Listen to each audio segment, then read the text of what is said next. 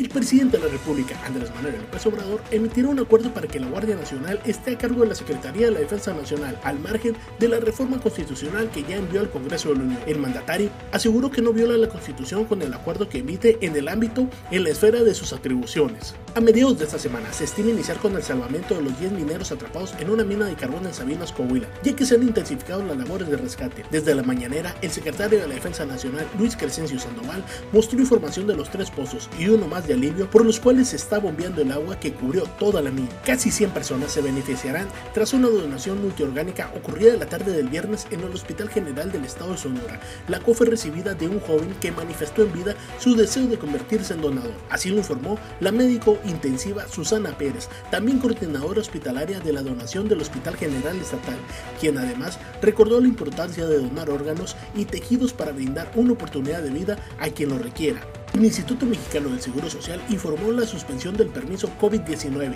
el cual brindaba a los trabajadores que dieron positivo a la enfermedad una incapacidad temporal para evitar más contagios entre sus compañeros de trabajo. La suspensión del permiso se dio tras la reducción de contagios y la disminución de solicitantes de incapacidad temporal para el trabajo, la cual dará inicio a partir de este 8 de agosto, informó la dependencia. Para ampliar el menú de platillos nutritivos que se ofrecen a cientos de personas en los dos comedores comunitarios del DIF municipal en la zona rural, continúa continúan los talleres de capacitación a los encargados por parte del Banco de Alimentos de Navojoa. A través de esta labor social, DIF Navojoa brinda apoyo en la alimentación diaria a la población sumamente vulnerable como lo son niños y adultos mayores por instrucción directa de la presidenta de dicha institución, la señora Carmen Adriana Araiza de Martínez. Debido al continuo aumento en el precio de la tortilla de maíz, en los estados de Durango, Coahuila y Sinaloa se ha detectado que han vendido un producto pirata elaborado con ingredientes de baja calidad, pues dichas tortillas están están elaborados con molotes o harina de maíz o no de maíz ni extamalizado, así como el agua no puede ser potable y la maquinaria no es adecuada o está sucia.